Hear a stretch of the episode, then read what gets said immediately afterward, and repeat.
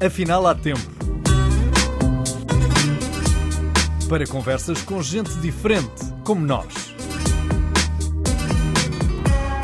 Um podcast de Jorge Gabriel.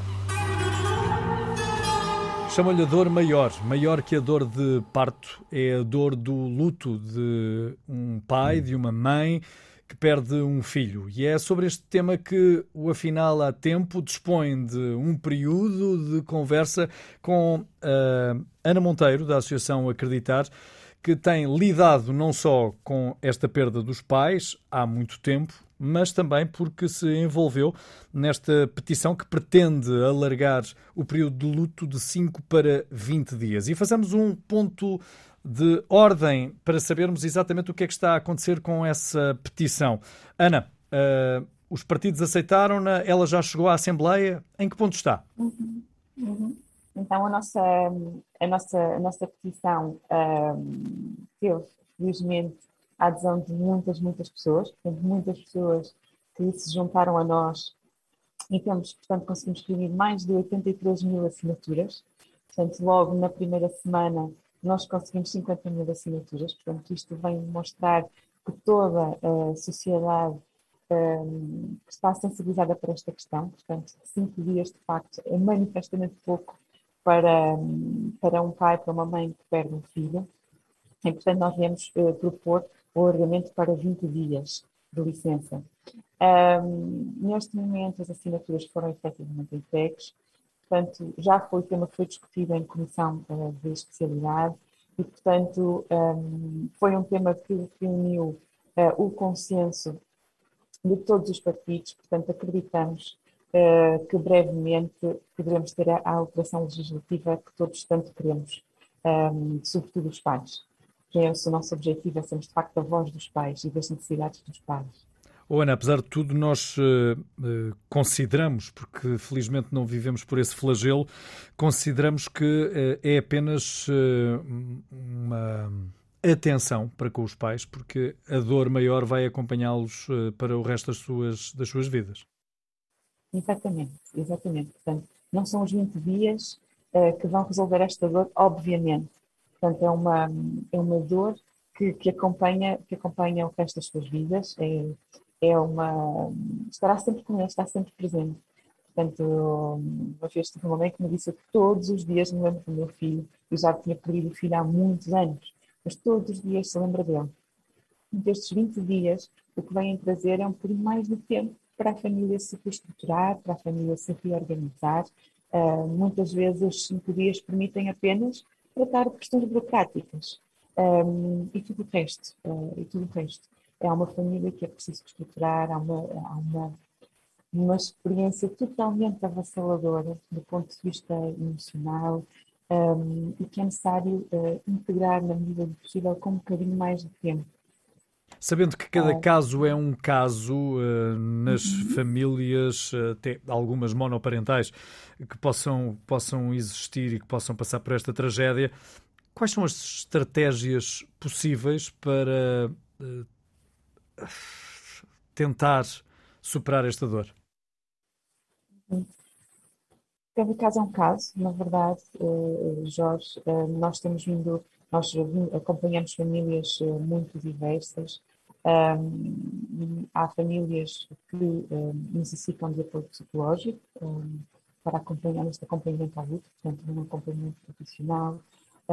Outras famílias têm uma rede de suporte familiar bastante um, forte, bastante coesa, e acaba por a família conseguir ajudar na, na, na readaptação, na, na readaptação da rotina da família e na, na readaptação a esta nova vida sem um, sem um ser que é tão importante, tão importante e tão amado.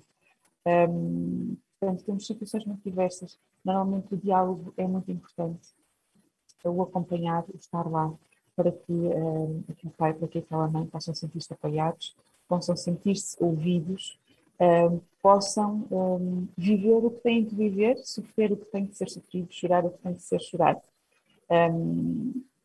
portanto, são situações, há situações realmente muito diversas, que dependem também da estrutura da família, ter outros filhos, filhos também podem dar um apoio, ajudar aqueles pais a viver, a viver, a ultrapassarem, não sei se os termos são mais corretos, mas a viverem da melhor maneira possível esta situação, que é uma situação de grande sofrimento.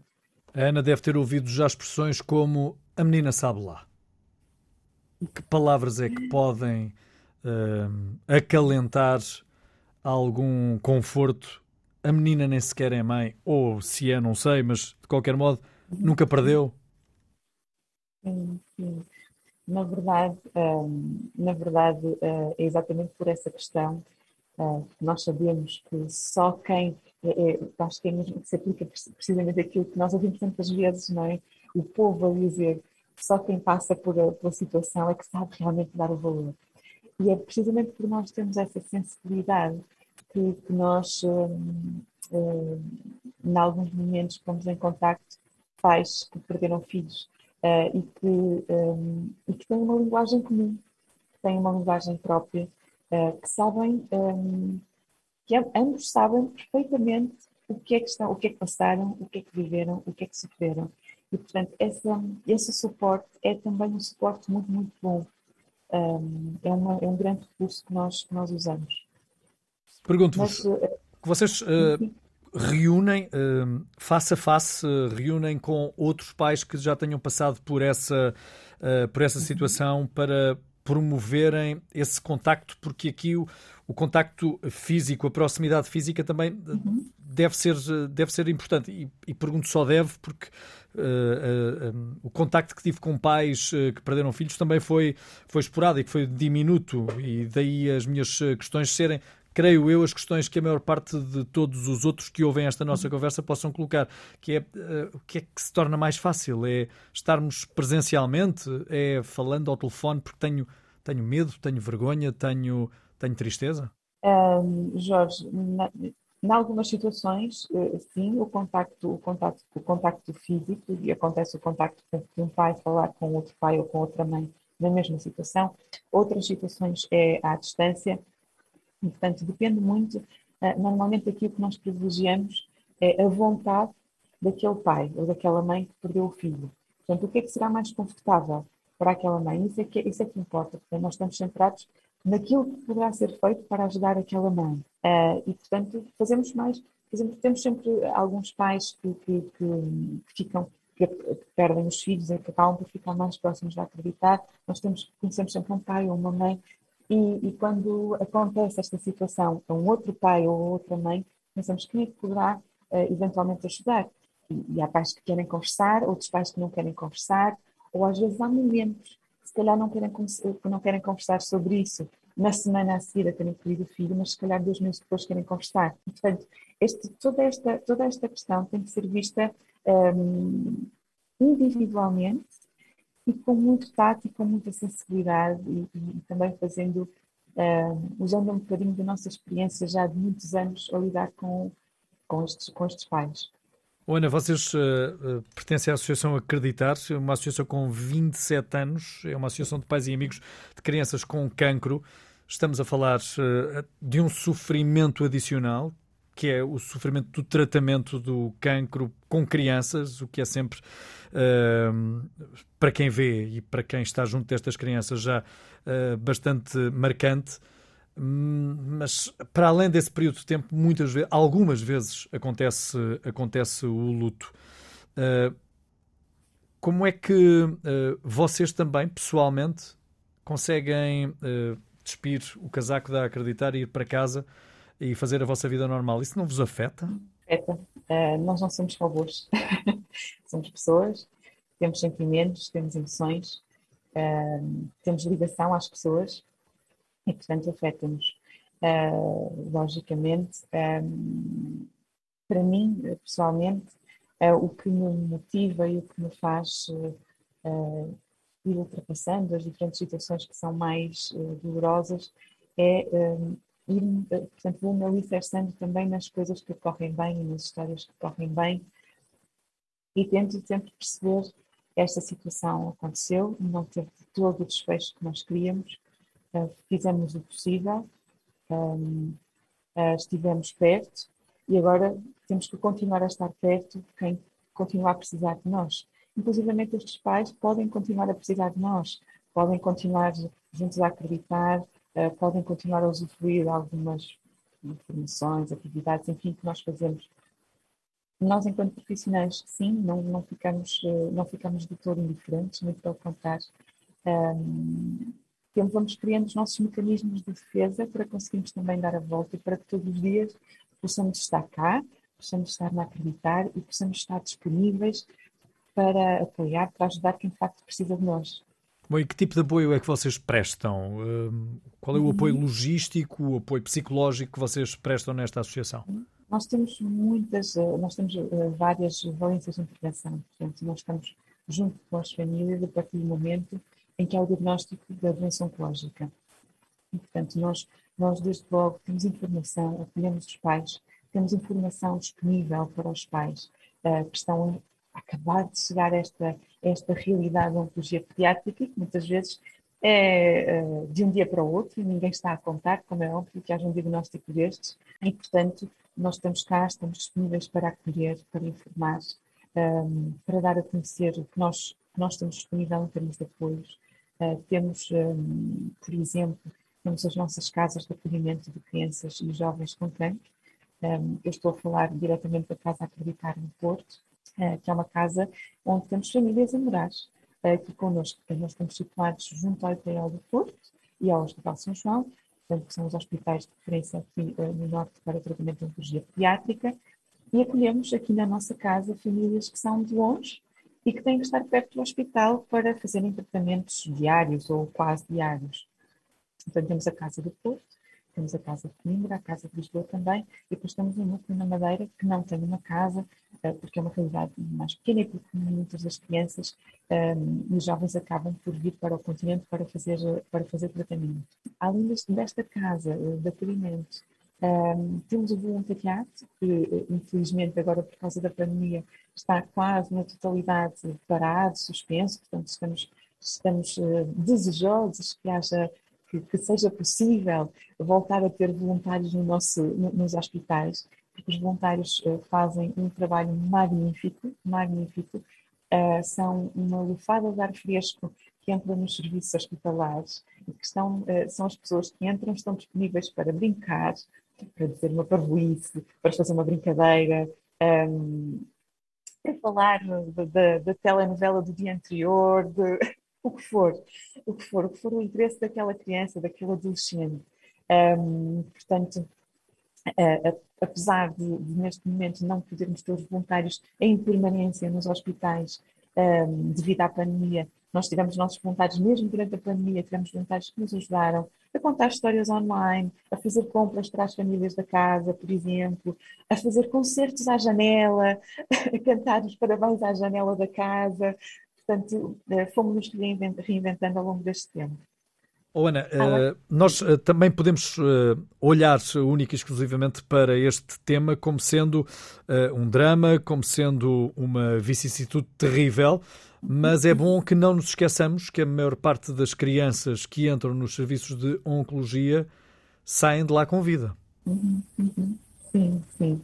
Um, felizmente, de trabalhar, trabalhar na acreditar, ou lidar direta, diariamente com esta, com esta realidade, é também acompanhar muitas histórias felizes e muitas histórias de sucesso, uh, histórias magníficas, uh, histórias uh, que nunca, que nunca me esquecerei, não é? Que, nós, que ninguém, que nenhum profissional que trabalha nesta área esquece. Portanto, sim, há, há todo esse lado muito positivo e, e mesmo nós conhecemos muitos, muitos sobreviventes que estão connosco no nosso, no nosso grupo de Barnabés. Os de Barnabés são os doentes e sobreviventes de cancro pediátrico. E, e muitos deles, um, alguns deles, pelo menos, dizem: ainda bem que eu tive cancro, porque eu passei um, a valorizar outras coisas na minha vida. Eu cresci, eu cresci, cresci mais rápido, mas cresci. Eu dou valor à vida, eu dou valor às pessoas, eu dou valor aos pequenos momentos. Portanto, isto um, é também esta experiência, que é uma experiência de sofrimento, obviamente, uma experiência dolorosa, traz também algumas, um, algumas aprendizagens positivas e alguns momentos positivos. Aliás, uh, há pessoas que se conhecem no serviço hospitalar ou que se conhecem na casa e que ficam amigos para a vida. uh, porque partilharam ali momentos, noites, dias uh, juntos, um, partilharam momentos, choraram juntos, sorriram juntos e tornam-se amigos, uh, quer Barnabés, quer pais. Isto é, é realmente uh, muito, muito, muito bom de se ver e muito agradável de se viver. É, reina o amor, é algo que se consegue perceber não só pela forma como a Ana fala, como também se já tivermos eh, ocasião para nos cruzarmos com a vossa associação, mesmo nas instalações eh, do, do, do IPO, podemos eh, perceber que é essa transmissão permanente aquela que vos preocupa e aquilo que vos motiva. Falávamos do voluntariado há pouco na nossa conversa uh, uhum. e até é importante uhum. que saibam aqueles que nos ouvem que o voluntariado está permanentemente aberto, mas que nem todos podem ser voluntários. E porquê, Ana? Uhum, uhum. Nós, nós uh, temos, uh, nós felizmente, nós temos muita gente, muitos voluntários que nos querem ajudar, que se querem juntar a nós um, e ajudar-nos das mais diversas formas.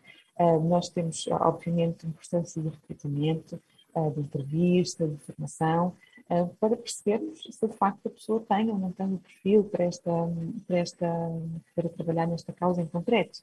Um, portanto, uh, é um voluntariado que emocionalmente tem momentos que são exigentes, uh, que tem momentos que são um, realmente exigentes, eu acho que é a palavra, e portanto é, é muito é, é, é, bom nós, nós conversarmos com as pessoas, percebemos a expectativa da pessoa, também podemos partilhar o que é que se vive, como é que é o voluntariado, o que é que se passa no voluntariado. E às vezes, hum, hum, às vezes as próprias pessoas pensam, bom, se calhar não é este o caminho.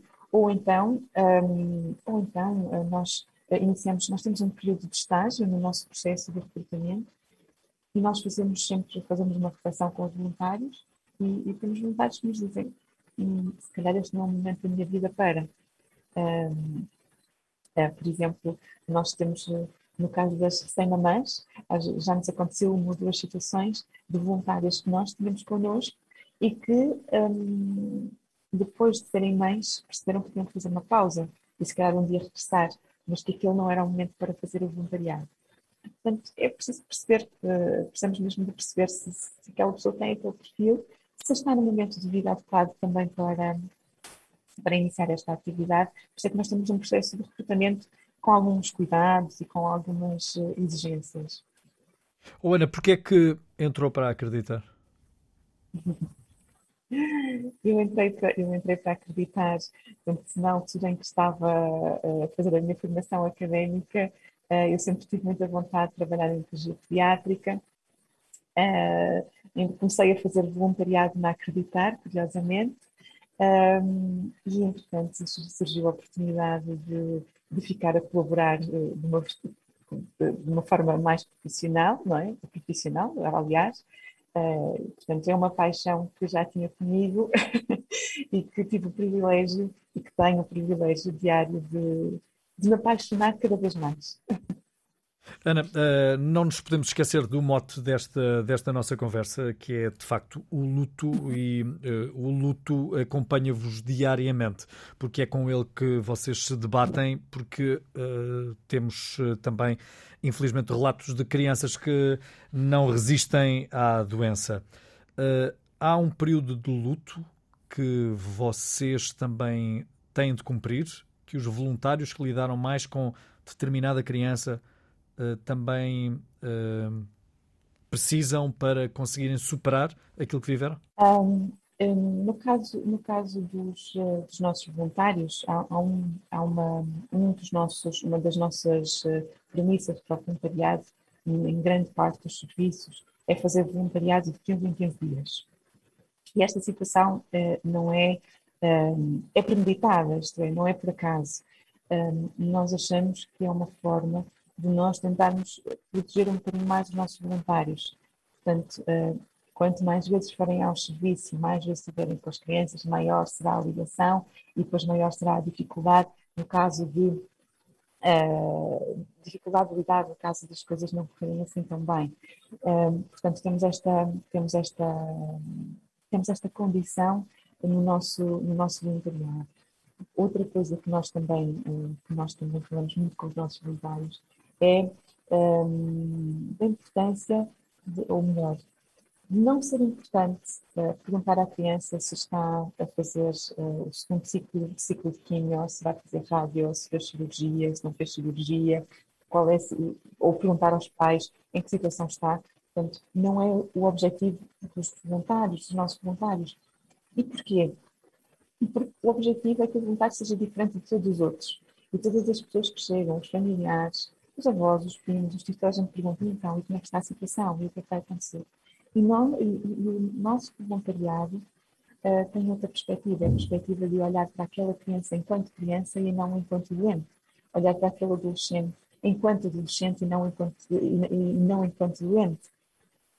E é uh, fazendo jus a esta, esta premissa que os nossos voluntários não fazem perguntas, portanto, só perguntam o que é que tu queres fazer. Vamos jogar Monopólio outra vez? Vamos. Portanto, é, isto são alguns uh, um, mecanismos de defesa para, no caso de haver, algum, uh, de haver um, situações que não correm assim tão bem, uh, não ser, um, como é que eu ia dizer, não ser uh, tão difícil de dar a volta, se eu sei que eu posso dizer desta Sim. maneira. A pergunta é pela resistência, porque uh, viver uma situação de perda, uh, mesmo não sendo um familiar, mas ganhando laços e ganhando esperança de que se recupera a saúde, pode levar muitas vezes a querer baixar os braços e a não aguentar tamanha pressão. Uh, e pode, pode efetivamente acontecer de termos que têm que fazer uma pausa no voluntariado, por exemplo e fazem isso sem problema nenhum e nós somos totalmente sensíveis a isso. Não significa que tenho que deixar de ser nossos voluntários, não é isso. Se calhar há um momento em que é preciso fazer uma pausa um, para que possam estar bem para voltar cheios de energia para as próximas crianças que estão e que estão no serviço e que estão nas casas. Portanto, nós temos toda esta sensibilidade, contamos muito com um, a autoanálise dos nossos voluntários, nós temos muitos voluntários, nós temos 200 e qualquer coisa voluntários, só aqui no Porto, portanto são muitos, uh, portanto contamos sempre muito, estamos sempre a esta abertura na altura da formação dos voluntários, dizemos sempre, uh, quando sentirem que algo não está bem, falem connosco. Uh, nós estamos aqui para vos ouvir, para conversar, para esclarecer dúvidas e que o que não soubermos responder, vamos procurar a resposta. É evidente que, não sendo médicos nem sendo enfermeiros, vocês não estão 24 horas por dia com pais e crianças. Mas, no entanto, têm a percepção do contacto. E, face a isso, parecendo esta pergunta também um bocadinho um clichê, porque é natural que ela se coloque uh, em todas as entrevistas sobre este tema, eu não posso resistir à mesma. Que é quem é que aguenta melhor? Os filhos uhum. ou os pais? Aquele embate de um tratamento oncológico, aquela proximidade à uhum. morte de um ser tão, tão novo? Relativamente a. a eu vou partilhar consigo a, a, a minha experiência uh, e relativamente à, à, à vivência da doença. Um, eh, quanto mais pequeninos são, uh, as mais pequeninas são as crianças, mais as crianças dão força aos pais para poderem suportar o que está a acontecer. Portanto, e isto os próprios pais dizem-nos. Bom, eu olho para ele às vezes e até penso, meu Deus, ele está mesmo doente. Porque a criança, se estiver, se não estiver uh, enjoada, se estiver, se não estiver a ser picada, um, está bem, está bem disposta, está, está disponível para brincar, um, gosta de estar na salinha de brincar do hospital, um, às vezes até tem, tem mais brinquedos do que em casa, portanto, não é nada mal. um, e, portanto, estes, as crianças acabam por dar muita força aos pais para lidarem com esta. com, com, com, com a realidade da oncologia pediátrica. Portanto, se um pai olha para a criança, sabe que a criança está doente, mas está bem, está a rir, está a brincar, está, está bem disposta, bom, acontece, dá a, a, a esta. Um, as crianças acabam por dar muita força aos pais. Quando começamos a, a, falar já de adolescentes, por exemplo, estamos a falar uh, de uma faixa etária completamente diferente e que, portanto, vive a, a, doença também de uma forma muito diferente. Portanto, estamos a falar de, um, de doentes que já conseguem ir procurar informação na internet, por exemplo. Podem fazer as suas próprias perguntas aos médicos, aos enfermeiros, às pessoas com quem contactam. Estamos ainda a falar uh, de uma faixa etária que é uma faixa etária da, da, da imortalidade e de viver tudo ao limite, de experimentar coisas novas. E a doença acaba por provocar aqui uma paragem, é um travão, um, que vai fazer com que aquele adolescente viva tudo aquilo que não é esperado viver com aquela idade. E, portanto, os adolescentes são um, mais, muito mais desafiantes, mais desafiantes para os pais também. Um, Torna-se, uh, talvez, uh, claro que eu estou a falar na maioria, há, cada situação é a sua situação, mas uh, torna-se mais difícil aí sim de lidar com, com a doença. As crianças, entre elas, também conseguem perceber quem resiste e quem acaba por sucumbir com a doença. Uhum. É um dia difícil no IPO, esse, na pediatria? Uhum. Sim, um, ehm, sim, uh, essa pergunta, uh, essa pergunta especificamente nos serviços, claro que melhor, as melhores pessoas para, para, para lhe responder seriam os profissionais do hospital que lá estão e que, que, estão presentes mesmo nesses momentos.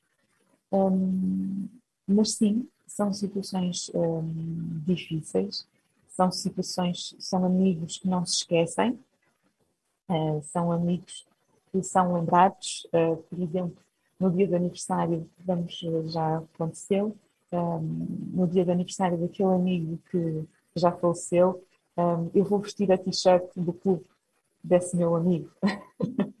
portanto, quase como uma forma de, de homenagem, de dizer eu não estou esquecido. Uh, portanto, sim, são situações difíceis, muito difíceis, obviamente.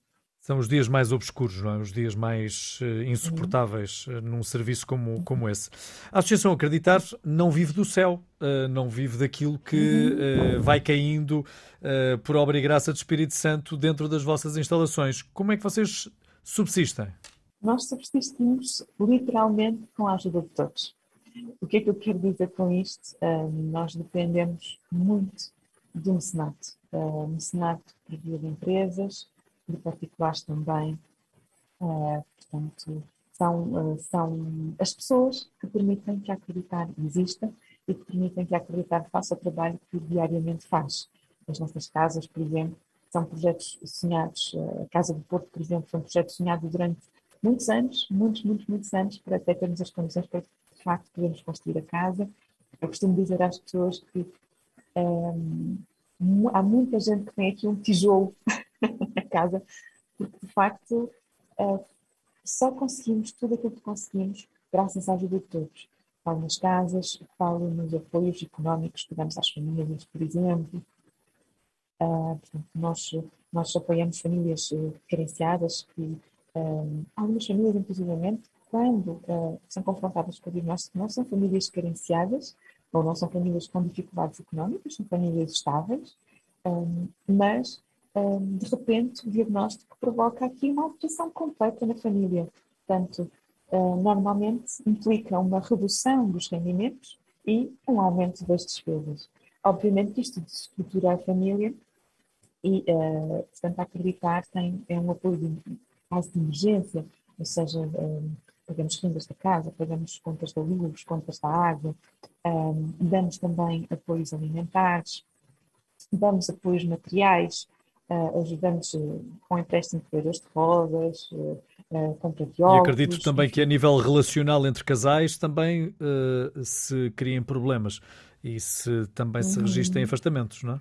Sim, em alguns, em alguns casos, sim, em alguns casos isto de facto acontece, sobretudo em, em relações de casal um bocadinho mais fragilizadas à partida e que depois com, um, com a vivência desta experiência uh, da doença, do diagnóstico, de tudo aquilo que implica, porque estamos a falar de doenças que são longas, no fim, portanto não, são, não é uma doença que se trata num mês, muito pelo contrário, estamos a falar de, de anos, muitas vezes, uh, muitos anos até, e, portanto, uh, sim, há, há, grandes alterações do ponto de vista familiar, do ponto de vista do casal, Um, sendo que há outros casais também que, sa que saem mais fortalecidos da relação. Portanto, uh, percebem que um, com um, só vão conseguir ultrapassar uh, só vão conseguir ultrapassar tudo o que está a acontecer se unirem, se juntarem e se, se juntos uh, derem a volta.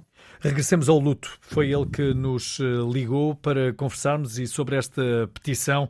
Uh, o luto de uma vida não cabe em cinco dias. É assim que se chama e a petição uhum. que pretende é passar aos 20 dias. Passam 20, passam um mês, passam seis meses. Há pais que ainda vos procuram, passado muito tempo? Uhum. Sim. Um, já, sim Uh, temos, temos pais, pais em, em, em luto que um, esperem afastar-se totalmente desta realidade, um, da, realidade da oncologia. Temos outros pais que um, se mantêm connosco, uh, sempre, ficam sempre connosco. Uh, temos outros ainda que, passados uns bons anos, voltam a acreditar, ou vem, voltam, vêm visitar, vêm visitar-nos, vêm dizer, olha, estou aqui, uh, Portanto, temos situações muito, muito diversas. Muito diversas. E tem acompanhamento psicológico? Vocês oferecem acompanhamento psicológico aos pais após a perda de um, de um filho? Uhum, uhum. O apoio psicológico é, é, de facto um, um apoio fundamental para o bem-estar um, para o bem-estar das pessoas, não é? Nós, um, uh, eh, toda a dimensão física é obviamente importante, uh, claro, não é? O, tratamento, a doença, é muito, muito importante, mas a dimensão uh, psicológica é igualmente importante. Um, o bem-estar psicológico é muito importante. E, era uma, e, de facto, esta questão do apoio psicológico era uma questão que estava nas nossas cabeças e que nós não ouvimos os pais falar, nós percebíamos o apoio psicológico é realmente importante.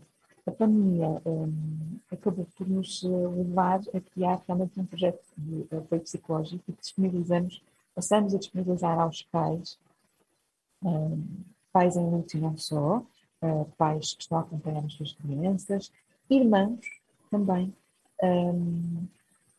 E, portanto, temos, agora temos sim, esse, temos esse apoio disponível, que se tem vindo a revelar um apoio fundamental. Uh, os pais têm, têm falado realmente da, da, importância, da importância deste, deste, deste apoio e de, de quanto contribui também para que uh, se para que um, o tratamento à doença corra melhor.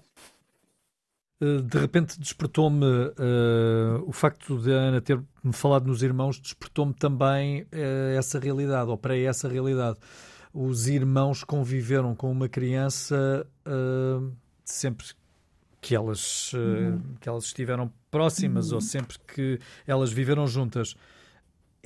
Essas crianças também precisam de uma alternativa, precisam de uhum, ser compreendidas. Uhum, uhum, uhum. Sim. Uh, os irmãos são muitas vezes esquecidos, são protagonistas também desta, de, toda esta, de toda esta história, mas são muitas vezes esquecidos. Uh, eles estão lá e sofrem muitas perdas também ao longo de todo o percurso, uh, porque para que, uma, para que a criança doente esteja acompanhada pela, pela mãe, há um outro filho que fica sem a mãe. Um, muitas vezes, quantas vezes acontece, por exemplo, de o irmão ter que uh, ir viver para a casa dos avós, por exemplo, para ter mais acompanhamento, para poderem levá-lo à escola, para poderem ir buscá-lo à escola. Portanto, sim, os irmãos são realmente uh, muitas vezes esquecidos. Um, já me aconteceu, inclusive, me dizer assim, Ana, eu preferia, preferia ser eu a estar dentro. Um, isto é ilustrativo, de facto, os irmãos são esquecidos. É quando as pessoas quando as pessoas ligam a perguntar, um, ligam a perguntar se está tudo bem, falam no, no filho, no, na criança que está doente. Ninguém faz isto por mal, isto não é intencional, obviamente, não é? E não se trata de gostar menos, ou não é nada disso, mas as, as pessoas acabam por se, por se focar, obviamente, naquele, na, na, na criança da família, no adolescente da família que está doente, e, portanto, um, trazem uh, o presente para a criança que está doente, uh, ligam a perguntar se a criança que está doente como é que está, o que é que vai fazer a seguir, etc. Mas depois os irmãos um, também são muito penalizados. Não estão doentes, não têm um problema físico, felizmente, mas estão a lidar com uma série de perdas, perda de atenção, uh, perda de tempo com o pai, com a mãe, a reestruturação da sua própria vida, tinha uma, tinha uma rotina, uma rotina delineada de uma determinada forma e passam a ter que, às vezes, sair da sua casa, portanto, sair do seu quarto, um, não é fácil, não é nada, nada fácil. Um, por isso é que nós aqui na Acreditar muitas vezes incluímos os irmãos nas atividades que vamos fazendo lúdicas, para de alguma forma uh, dizermos, nós sabemos que vocês estão aqui, usufruam, divirtam-se. Sim, isto para além do luto dos irmãos, porque acredito que alguns deles ainda estejam em idade escolar e tenham que encarar com o regresso à escola uh, como se fosse outro luto qualquer, não é? E é o luto de um irmão, que também não é natural, se pensarmos na, na biologia e no, no, na rotina da existência, não é? Sim, sim, sim. Toda esta, toda esta vivência da perda de um filho é contra a natura. Um, totalmente contra a natura. Uh, para os irmãos, um, a, perda, a perda de um irmão é também um, motivo de muito sofrimento e, e em relação, aos irmãos é muito importante o diálogo, é muito importante falar, é muito importante, é importante envolvê-los também desde o início no que é que vai passando, o que, é que vai passando está doente, o que é que está a acontecer, adaptando a linguagem uh, para, para as diferentes faixas etárias, um, mas é importante que se sintam envolvidos, uh, que acompanhem o que está a acontecer da maneira que for possível, se não for possível evitar. Possam, agora podem fazer as videochamadas, podem falar pelo WhatsApp, mas um, envolvê-los envolvê em, tudo, em, tudo, em toda a trajetória, em todo o percurso uh, que o irmão doente faz é realmente muito importante e falar, falar, falar sobre as emoções, o que é que estão a sentir, quais são as dúvidas, quais são as questões, falar.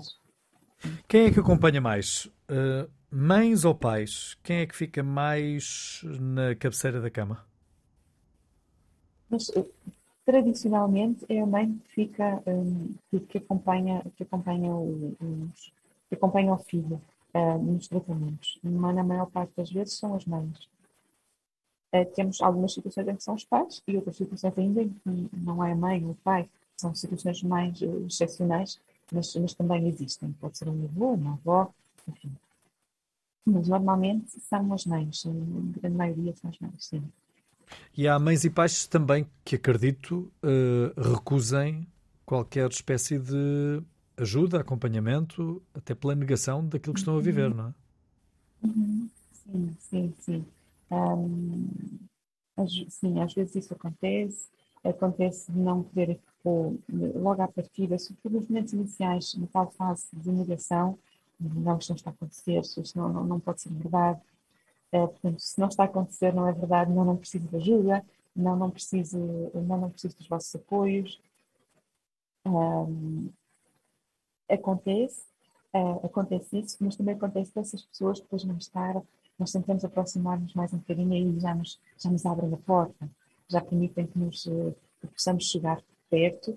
Um, às vezes, uma boa, uma boa forma de chegarmos a estas, estas famílias é através de pais e mães que também estiveram ali à cabeceira na cama.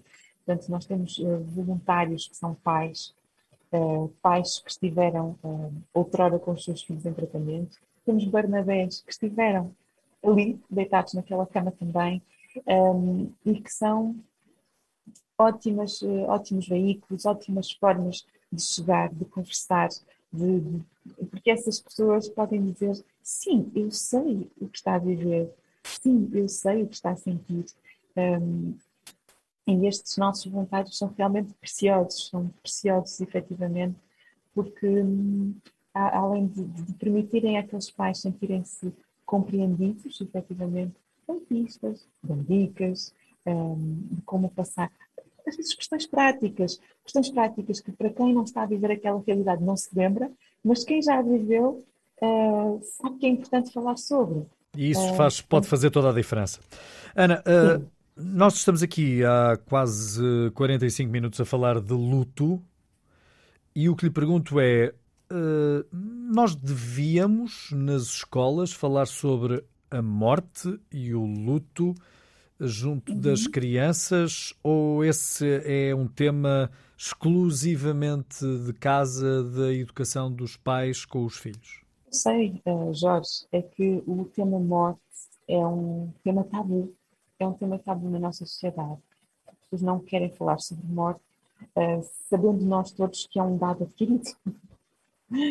Sabemos todos nós que é um dado adquirido, que, que, que, é algo do nosso dia a dia, vamos sabendo, alguém que, que fosse mais próximo ou menos próximo, alguém que conhecemos de, da televisão ou de outro sítio qualquer, mas é, é, um dado adquirido, é, é, uma realidade, mas a nossa sociedade, para a nossa sociedade, esse é um tema tabu. E, e os próprios pais que perderam filhos dizem isso. Um, às vezes querem falar sobre os filhos que perderam e as pessoas que estão à volta não querem, não querem, não sabem o que dizer, não sabem o que fazer, não querem.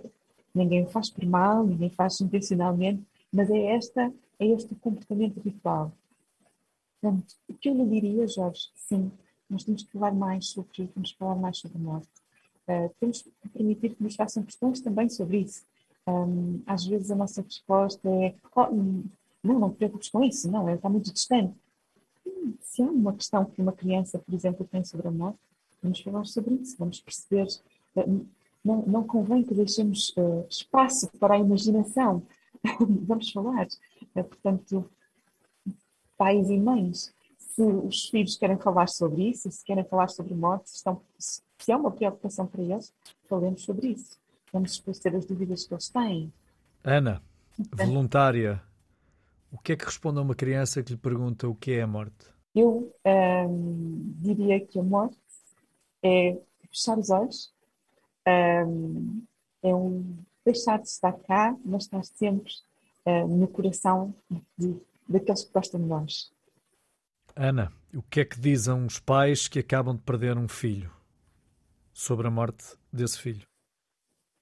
Uhum. Eu diria, um, Jorge, que são das situações uh, mais difíceis que nós temos. São, de facto, as situações mais difíceis que nós temos. Um, muitas vezes, estes pais não querem ouvir nada. Querem é uh, ser compreendidos, ter um abraço, ter uh, um ombro amigo para, um, para chorar, um, para sentirem que têm espaço ali para sentir o que têm que sentir. Portanto, não há um, talvez, às vezes as palavras não são a solução. Uh, às vezes é o estar. Estar lá, estar disponível, dar o abraço que é preciso dar, tocar, um, tocar, apertar uma mão. Um, percebes, Jorge? Às vezes os olhares, o toque, o estar, a presença, transmitem um, muito mais do que palavras, porque as palavras, não há muitas palavras nesses momentos. Tende-se a dizer que as pessoas são todas substituíveis, mesmo depois delas terem morrido. Mas há umas que são, de facto, substituíveis, mas que permanecem sempre connosco. Eu acho que quando falamos de, de filhos, uh, eles não são substituídos por ninguém, uh, nem por outros filhos. Aquele filho é único, é, é amado um, e pode pode, pode morrer com 5 meses, 5 anos, 10 anos, 20 anos. Ficará sempre, uh, ficará sempre na memória, no coração dos pais e nunca será substituído por ninguém, terá sempre o seu espaço. Ana, esta petição quando é que vai ter resposta definitiva? Mas uh, um, isto escapa um bocadinho ao nosso, ao nosso controle. Agora, neste momento, nós recolhemos as assinaturas, as assinaturas estão entregues, acreditamos que chegará a bom porto uh, com alguma brevidade, porque temos muitas assinaturas, portanto agradeço a todos aqueles que assinaram, agradeço muito por se terem juntado a nós, por terem acreditado nesta causa, por terem ido lá clicar e assinar, uh, não imaginam o quanto realmente foi importante. E como reuniu muito consenso, como é uma, foi uma questão muito consensual, eu diria que, que podemos ter notícias para breve. Ana, muito obrigado pela, pela entrevista. Muito obrigado por nos eh, ajudar a falar sobre a morte e sobre esta dor intensa que é de vermos partir alguém que jamais julgaríamos que um dia deixava de estar connosco. Obrigada eu pela oportunidade. A entrevista na íntegra estará disponível no Spotify e no canal de YouTube Jorge Gabriel Oficial.